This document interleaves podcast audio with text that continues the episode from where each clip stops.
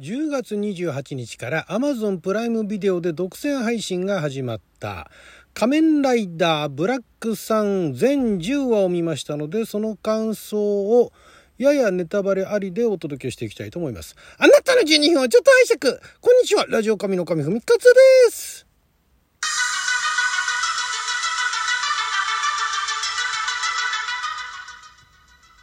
えー、ドラマトーク特撮トークなんて言えばいいんでしょうね、えー、Amazon プライムビデオで、えー、全10話一挙配信ですね、えーまあ、あの配信サービスによっては、えー、1話ずつ1週間に1話ずつだとかね、えー、2話ずつ3話ずつみたいなところもありますけれどもこの Amazon プライムでの「仮面ライダーブラックさんは」は全10話一挙配信と。でまあ多分好評だったら第2シーズンを作るのかなと予測される方もいらっしゃると思うんですが多分ねこれあの1シーズンで終わりっていう前提でただ、えー、第2シーズンも続けられるよっていうような感じの何でしょうねあの海外ドラマにあるようなあ,、まあ、ある意味余韻を残すような終わり方っていうのをしていた印象がありましたね。でこれがあの仮面ライダー生誕50周年記念プロジェクトというのもあって、えー、その当時1972年の頃の話と現代の話っていうのが結構行ったり来たりするみたいなの表現があってですね、えー、さらにまあその間の時代だとか、まあ、過去を回想したりだとかね現代。で現代も、まあ、あの実際現代が舞台なんですけどメインなんですけども本当に現代かなっていうような 感じのところもあったりとかしてまあまあそこら辺はあ何でしょうね、まあ、見せ方というかね。わわざとそういうふうに見せてるのかなというところはあるんですけれども、まあ、この感想を全くネタバレなしで、えーまあ、ちょっと前半部分はしていこうと思うんですがこれ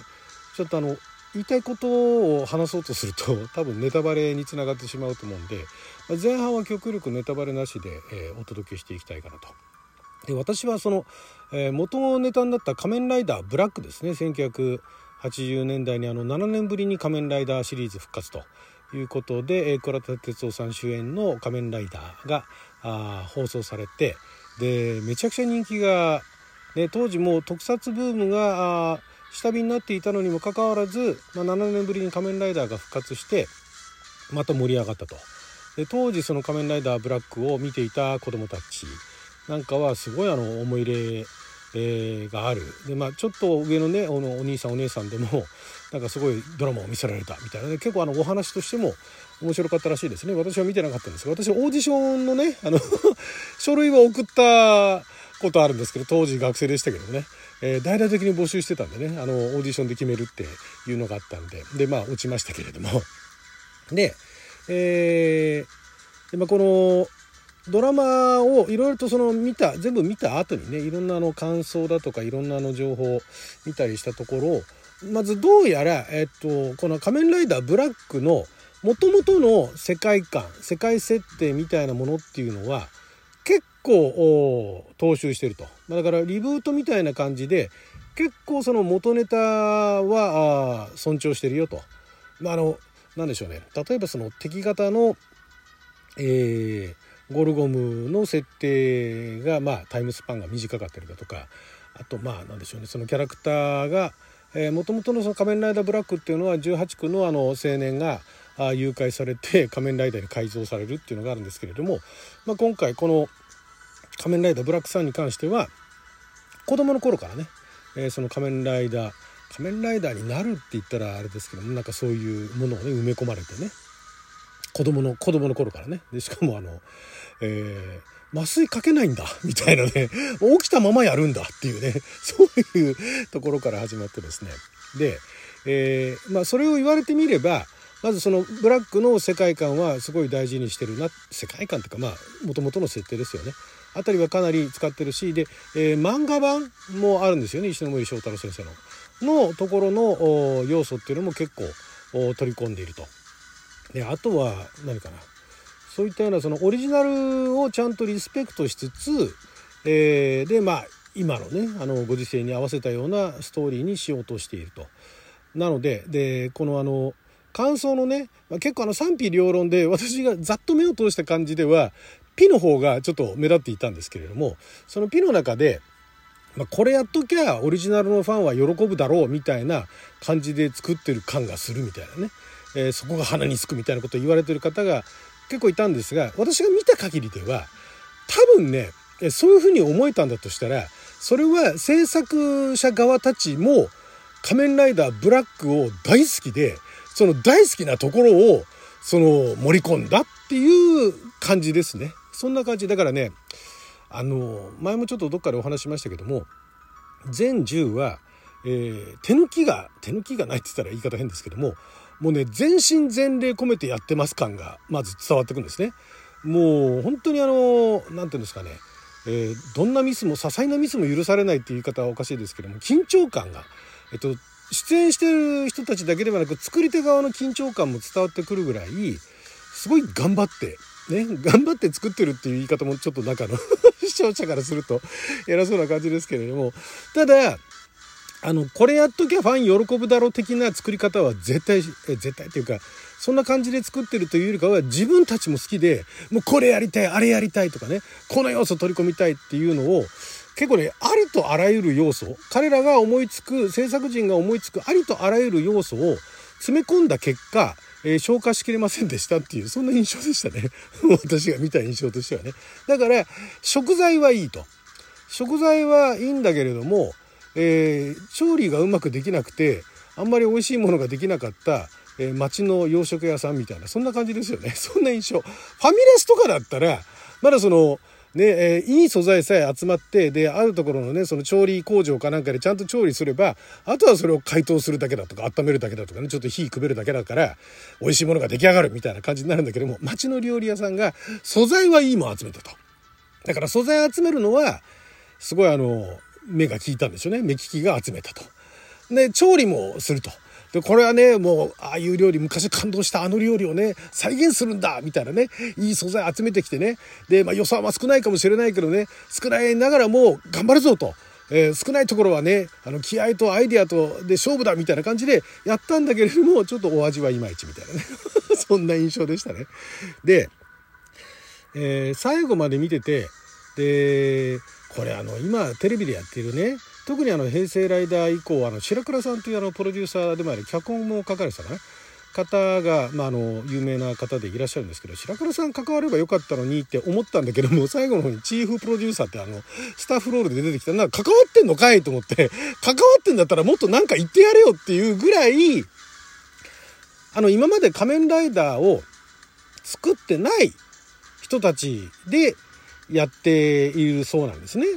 であの監督も結構あのハードボイルドなあハードな社会派の映画を撮られている白石監督